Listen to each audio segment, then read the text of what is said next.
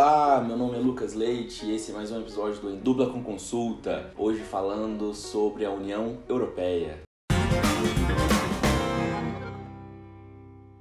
Já que você está aí, se inscreve no canal, ativa as notificações, deixa seu like, seu comentário e segue a gente nas redes sociais, as minhas, as da Fernanda e as do canal que vão aparecer aqui embaixo.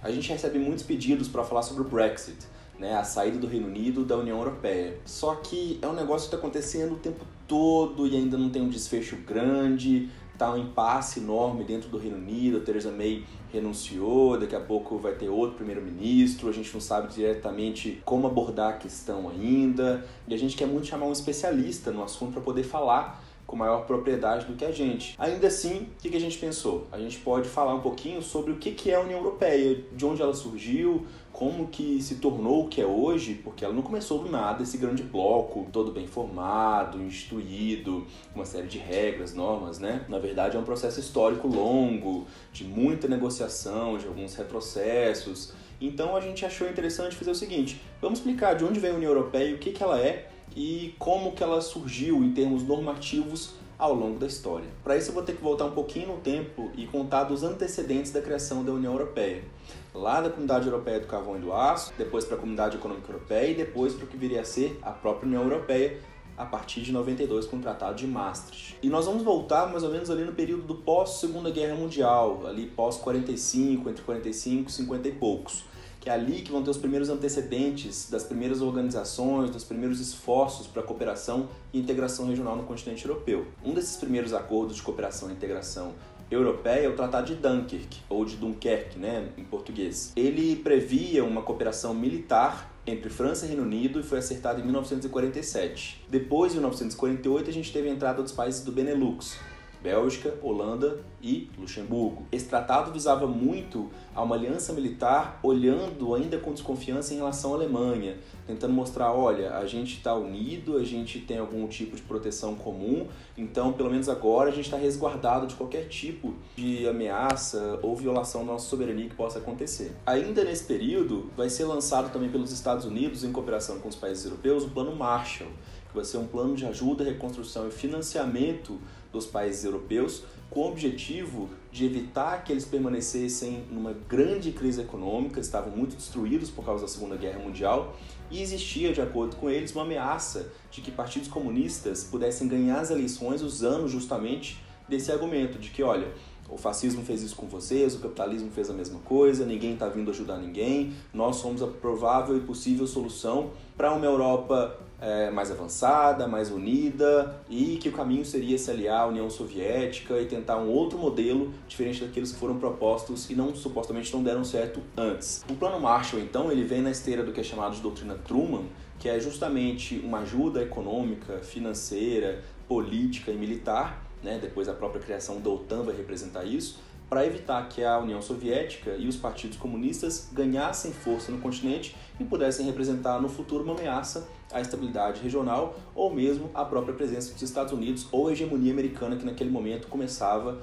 a ser construída. Então, em 1948 foi criada a OSCE, a Organização Europeia de Cooperação Econômica, que tinha o objetivo de ajudar na reconstrução e na distribuição de recursos que eram repassados pelo Plano Marshall e que, portanto, era uma junção justamente dos países europeus para tentar, já num processo de cooperação muito profunda, cuidar desses recursos e distribuí-los. O ponto mais interessante para a gente aqui, talvez o primeiro ponto de fato para a integração europeia, para um bloco de fato, que viria a ser depois a SECA, que a gente vai falar daqui a pouquinho, é o Plano Schuman, de 1950. Robert Schuman é o ministro francês de Relações Exteriores e vai propor justamente um grande acordo entre alguns países ali da Europa para que haja uma produção e distribuição do carvão e do aço, que era justamente um dos elementos de disputa entre França e Alemanha. Não sei se vocês lembram da questão da região da Alsácia-Lorena, que fica entre os dois países que foi realmente objeto de disputa e de conflitos em alguns períodos anteriores. O Schuman propõe então justamente um acordo para tentar aumentar a cooperação entre os países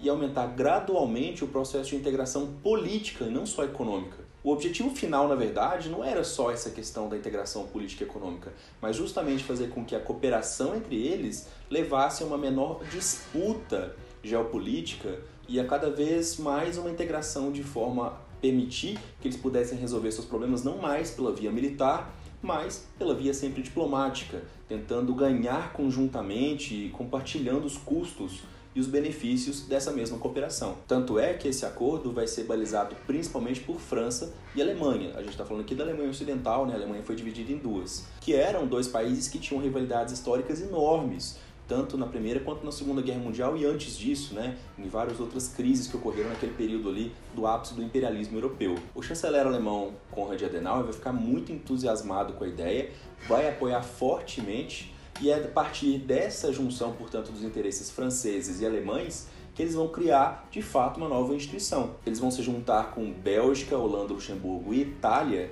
e criar a chamada Comunidade Europeia do Carvão e do Aço em 1951 e que vai contar com uma coisinha bem diferente de tudo que a gente já tinha visto e que é muito novo em termos de cooperação e integração regional, que é a criação de uma alta autoridade, ou seja, uma instituição supranacional para além do Estado, acima dos interesses puramente estatais, para cuidar da regulação desses interesses comuns da cooperação da produção do carvão e do aço. Olha que interessante. Eles vão cooperar, mas não vão cooperar só no nível intergovernamental, agora com uma alta autoridade, portanto, supranacional. Ficou instituída então a Comunidade Europeia do Carvão e do Aço, a SECA, e esses países foram chamados de Europa dos Seis, esses seis primeiros países a começarem um processo de integração mais profundo, de uma cooperação né, com maior densidade ali no continente europeu. Eles vão se encontrar com alguma frequência e uma dessas grandes reuniões vai ser justamente a de Messina, na Itália, em 1955. Nessa nova reunião, eles vão firmar um compromisso agora para que haja uma diminuição profunda das barreiras alfandegárias, das tarifas externas e das questões aduaneiras, ou seja, eles querem promover uma maior integração comercial entre esses países, incentivando, portanto, um comércio mais livre e mais aberto entre eles. E o objetivo final era a criação de um mercado comum, algo que vai acontecer um tempinho depois, a gente vai falar sobre isso mais tarde. Essa reunião vai resultar em outro tratado, que vai ser o Tratado de Roma de 1957, que vai instituir a criação da Comunidade Econômica Europeia, a CEE. Além da CEE, vai ser criada também a Euratom, ou também chamada de CEEA, ou seja, Comunidade Europeia de Energia Atômica. A gente vai ter então três grandes comunidades europeias cuidando de um processo de integração e de cooperação entre os países europeus. Essas instituições vão funcionar muito bem até que em 1965 vai ser acordado um novo tratado, o Tratado de Fusão, que vai fazer com que essas três instituições agora fiquem dentro de um mesmo arcabouço político-jurídico do que a gente vai chamar de comunidades europeias, ou seja, os países fazem parte dos mesmos acordos e vão compartilhar algumas outras instituições comuns para ajudar na regulação desse processo de cooperação. Criam-se dois organismos. O primeiro é a Comissão Europeia. Essa comissão tem caráter supranacional e ela vai tentar cuidar justamente dos interesses da comunidade europeia. Ou seja, a gente está falando aqui de interesses do bloco. Não tem ligação direta com os interesses dos estados. O segundo órgão vai ser um conselho de chefes de estado, de governo, que vai ser um órgão eminentemente intergovernamental, que vai juntar justamente os líderes de todos esses países para que eles possam discutir entre eles o processo de integração, de cooperação, mas a partir de uma visão específica dos estados à parte, ou seja, Cada Estado membro vai defender o seu interesse e negociar diretamente com os demais. Em 1969 vai acontecer a cúpula de Haia, que vai ficar acordada a entrada de novos membros para a comunidade europeia. Isso vai acontecer posteriormente em 1973 com a entrada de Reino Unido, Dinamarca e Irlanda. Vai ser também a primeira vez que eles vão falar sobre a possibilidade de criar-se uma moeda comum. Olha só que interessante. A gente está falando da década de 60, finalzinho da década de 60. A criação da moeda comum vai ser estabelecida apenas em 92. Lembra que eu falei isso lá no vídeo sobre a possibilidade da criação de uma moeda comum proposta pelo Jair Bolsonaro aqui na região? Falei como é que era difícil, um processo longo, um processo demorado, técnico, de uma cooperação muito profunda? Essa é uma das provas disso.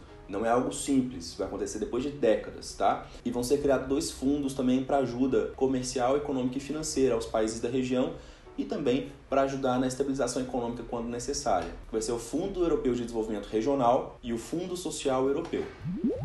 Algumas outras coisas interessantes vão acontecer nesse período até a gente chegar em 92, que vai ser o Tratado de Maastricht, com a criação da União Europeia mesmo. Uma dessas coisas é em 74, com a criação do Conselho Europeu, que buscava aumentar a coordenação e articulação intergovernamental para de determinados interesses tanto dos países membros quanto do bloco, quanto o estabelecimento do espaço Schengen, que é justamente uma área de livre circulação de pessoas, ainda não de mercadorias, nem de serviços, nem nada do tipo de pessoas. A ideia é de que a gente está em um país, pode ir para outro apenas com o nosso documento, às vezes nem isso, eles nem vão cobrar nada. Se você vai visitar algum dos países da União Europeia, essa área é enorme. Você pode visitar a França, depois ir para a Itália, para a Espanha apenas com a entrada em um dos países. Você faz migração só uma vez e depois só para sair. Então, quem mora em qualquer um desses países membros da área Schengen, que são os países que fazem parte, você pode andar livremente por todos eles. A área Schengen vai começar inicialmente com aqueles países da Europa dos seis e depois vai gradualmente se expandir para outros países, criando uma área muito grande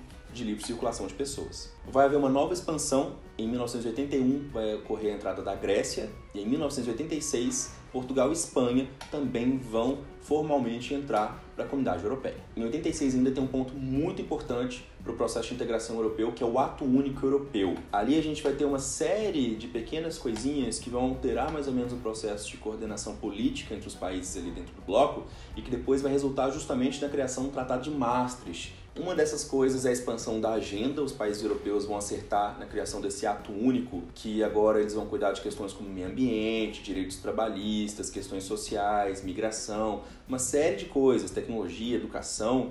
Ou seja, eles vão tentar aprofundar ainda mais o processo de interconexão entre eles e não apenas na questão comercial, aduaneira. Vai ser colocado também um prazo máximo para o estabelecimento do mercado comum, que a gente já falou antes, um pouquinho antes aqui no vídeo, né, que vai ser justamente ali a partir de 92 Maastricht, que a gente vai ter um estabelecimento disso de uma forma mais profunda. Concordou-se também uma maior coordenação política fiscal e de política monetária, já mostrando que o caminho vai ser justamente uma maior coordenação macroeconômica entre esses países, com a possibilidade da criação de uma moeda única que vai acontecer daqui a pouquinho, além da harmonização de políticas trabalhistas, da criação de uma corte de primeira instância e o reconhecimento oficial do Conselho Europeu, que vai permitir depois uma atuação em termos de política externa e de segurança comuns um pouco mais profunda. E aí essas vão ser as bases do Tratado de Maastricht, que é assinado em 92 e entra em vigor no ano seguinte, em 93.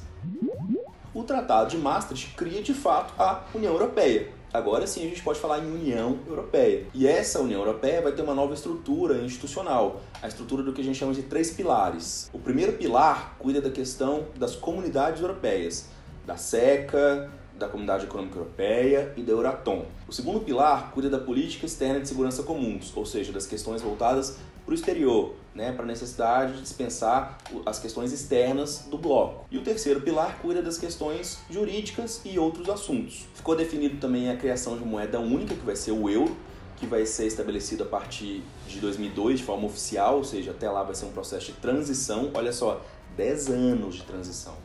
E também que quem vai cuidar disso vai ser o Banco Central Europeu. Mais três países vão entrar agora para o bloco, que vão ser Áustria, Finlândia e Suécia. Na esteira desses acontecimentos, ocorre uma conferência intergovernamental em 1996. Ali vão ocorrer algumas críticas em relação à formação da estrutura institucional, a questão dos pilares. E eles falam também da necessidade de acabar com as decisões por consenso, ou seja, as decisões têm que vir a partir de uma outra forma de escolha e não mais com todos os países aceitando tudo o que é proposto. Imagina só, já são muitos países que fazem parte da União Europeia. Decidir algo por consenso começa a se tornar um pouco complicado. Essa conferência, então, vai resultar no Tratado de Amsterdã, de 1997. Algumas mudanças estruturais vão acontecer. O Pilar 3 agora vai cuidar das questões de segurança e justiça. Então, os outros assuntos, as outras questões que estavam no Pilar 3 vão ser todas realocadas para o Pilar 1, que é o pilar comunitário. É o que a gente chama de comunitarização das questões. E o Pilar 2 vai ter um alto representante para cuidar das questões de política externa e de segurança comuns. Ficou definido também que as questões humanitárias seriam colocadas como prioritárias para a política externa do bloco e de que seria necessário também começar a pensar em uma definição comum de segurança. Mais uma conferência intergovernamental vai ocorrer em 2000.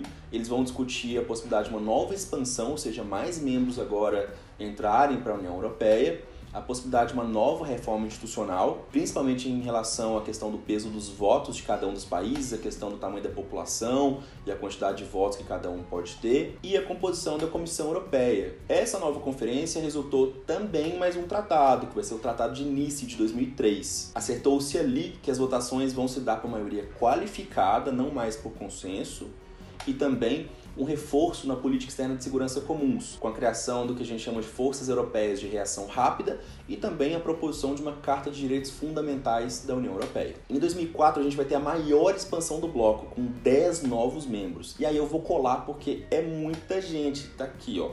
Lituânia, Polônia, Letônia, Estônia, República Tcheca, Hungria, Eslováquia, Eslovênia, Malta e Chipre.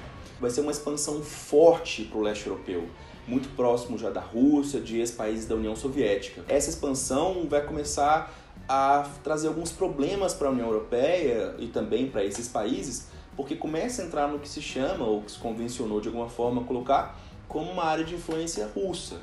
Então fica um pouco já uma disputa política por vários interesses em relação a esses países. A gente pode até fazer um vídeo sobre isso, que envolve a questão, por exemplo, da Ucrânia, dos países bálticos, como é que isso impacta diretamente na relação desses países com a Rússia. E nos anos 2002 e 2003 vai ocorrer a Convenção de Bruxelas, em que vai ser proposta uma constituição para os países europeus, um passo muito grande em termos de supranacionalidade né, e de cessão de soberania. Essa Constituição vai ser revisada em Roma em 2004 e aí ela vai ser colocada para votação para que esses países todos façam referendos se eles vão querer ou não a população desses países que fazem parte da União Europeia. Na Espanha ela vai ser aprovada com uma margem muito grande, mais de 70%, se não me engano. Enquanto isso, derrotas muito importantes ocorrem justamente na Holanda, onde se esperava uma votação favorável, e também na França é quando o projeto eles percebem que não vai dar certo, eles param com o processo de votação e é interrompida então a ideia de uma constituição por enquanto. Vai ocorrer um período ali, né, até 2007 mais ou menos, em que esses países vão entrar numa espiral de pessimismo. Olha, será que realmente a gente bateu no teto de onde a gente pode chegar da integração regional? Será que a gente nunca vai conseguir superar a questão dos estados nacionais, da soberania? Não tem outro jeito para a gente poder se organizar? Será que a Constituição, portanto, é um sonho federalista que a gente deixa para trás? E aí, em 2007, eles param né, com esse período de reflexão, é o começo da presidência rotativa da Alemanha né, lá na União Europeia, e eles acertam o seguinte: o Conselho Europeu determina, olha, a Constituição fracassou. Só que para a gente superar, a gente vai ter que então aceitar que isso não deu certo e propor outra coisa. Ao invés da gente pegar toda a estrutura da Constituição e jogar fora, a gente vai pegar tudo aquilo que a gente acha que é mais fácil a gente acordar entre os países, que é em geral mais consensual entre os representantes, os líderes desses estados, e vai propor em forma de um novo tratado, um grande tratado para formular uma série de questões dentro da União Europeia, para fazer aquela grande mudança que a gente propõe e para acertar tudo aquilo que ficou desde os primeiros tratados até agora. Ou seja, a ideia da Constituição, que seria um aprofundamento enorme, a resolução de uma série de pendências que estavam atrasadas e não tinham sido resolvidas anteriormente, ficaria então para um novo tratado que justamente não teria o mesmo peso uma Constituição, mas resultou praticamente na aceitação de boa parte do texto que viria a ser aquele texto constitucional. E aí, no 50 aniversário do Tratado de Roma, em 2007, vai ser proposto o Tratado de Lisboa. E agora a lista é grande, porque vai ser uma reformulação estrutural, institucional enorme. Vamos lá para as coisas que aconteceram ali e que definiram o que é a União Europeia hoje. Primeiro, uma expansão do Parlamento Europeu com mais atribuições e mais poder. Agora ele vai ter justamente uma representação mais ampla, mais adequada e um peso maior no processo de decisão política. Segundo, a eliminação dos três pilares. A Comunidade Europeia do Carvão e do Aço já não existia mais. Ela deixa de existir em 2002 porque caduca o acordo que previa 50 anos de funcionamento. E como todas aquelas funções já estavam internalizadas em outros órgãos e outros processos da União Europeia, não fazia mais sentido. A mesma coisa vale para a Euratom e para a Comunidade Econômica Europeia. Tudo já estava previsto em outros órgãos e outros processos já estabelecidos. Cria-se o cargo de presidente do Conselho Europeu, com mais poderes. Agora ele vai ter mais autonomia né, para poder tomar decisões em relação ao próprio processo do bloco. O alto representante para as questões externas agora é um cargo oficial, com competências e atribuições pré-definidas, inclusive sendo vice-presidente da Comissão Europeia. O Banco Central Europeu torna-se uma instituição oficial do bloco, principalmente para cuidar das questões monetárias mais amplas, que cuidam também, obviamente, regulam a questão do câmbio do euro. Acerta-se o princípio da solidariedade mútua, a ideia de que todos os países vão se ajudar e se defender em caso de um ataque terrorista ou catástrofe feita por um homem. para uma pessoa. E isso também vale em termos de defesa mútua, sempre que necessário. Vão ficar mais claras também, a partir de Lisboa, as competências de cada uma das partes, do bloco, da comissão, do conselho e dos estados. Agora fica tudo muito bem dividido, o que, que cada um pode ou não fazer, de que forma.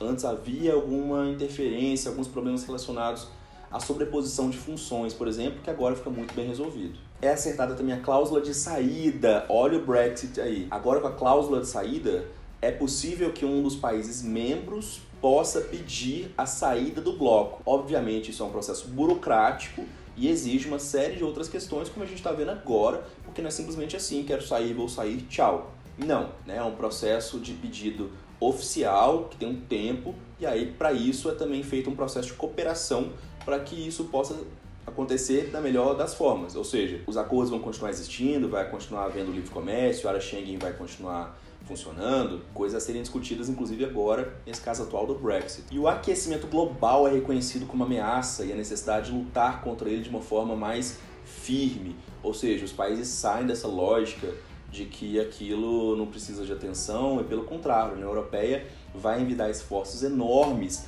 para investimentos e financiamento de energias renováveis, que é o que a gente percebe, inclusive, em vários desses países, tanto contra em questão da luta contra o aquecimento global, quanto também da criação de novas tecnologias, indústria 4.0 e tudo mais que isso envolve.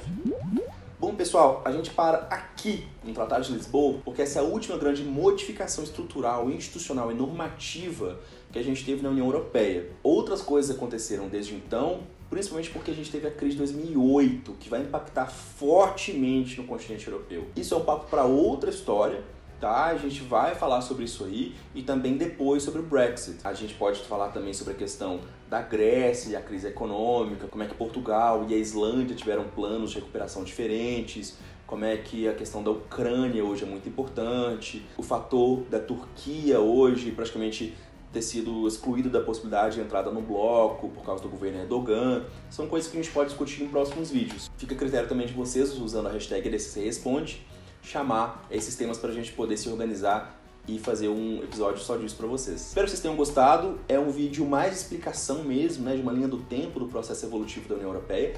Eu vou confessar que é um vídeo muito difícil de se fazer, porque a gente tem que fazer uma pesquisa, juntar todos os dados, tem que escolher algumas coisas para ficar de fora, outras não. A gente tem que ficar falando datas, nomes, né? Então são coisas que não são simples, especialmente porque a gente não tem aqui um slide para poder acompanhar. Tem um roteirinho aqui embaixo, mas não dá para ficar olhando toda hora. Mas foi gostoso, é bom fazer esse tipo de vídeo assim, porque a gente tem que saber de onde vem a União Europeia, como é que ela chegou até aqui, a importância que a gente tem que dar, portanto, para os processos políticos de cooperação. A gente não pode simplesmente começar uma coisa e largar, como é no caso da Unasul, do Mercosul e de várias organizações regionais aqui das Américas, por exemplo, de outros locais também. Então, é isso, pessoal. Se você gostou, se inscreve no canal, ativa as notificações, deixa seu like, seu comentário. Segue a gente nas redes sociais e a gente se vê em breve. Até a próxima. Tchau, tchau.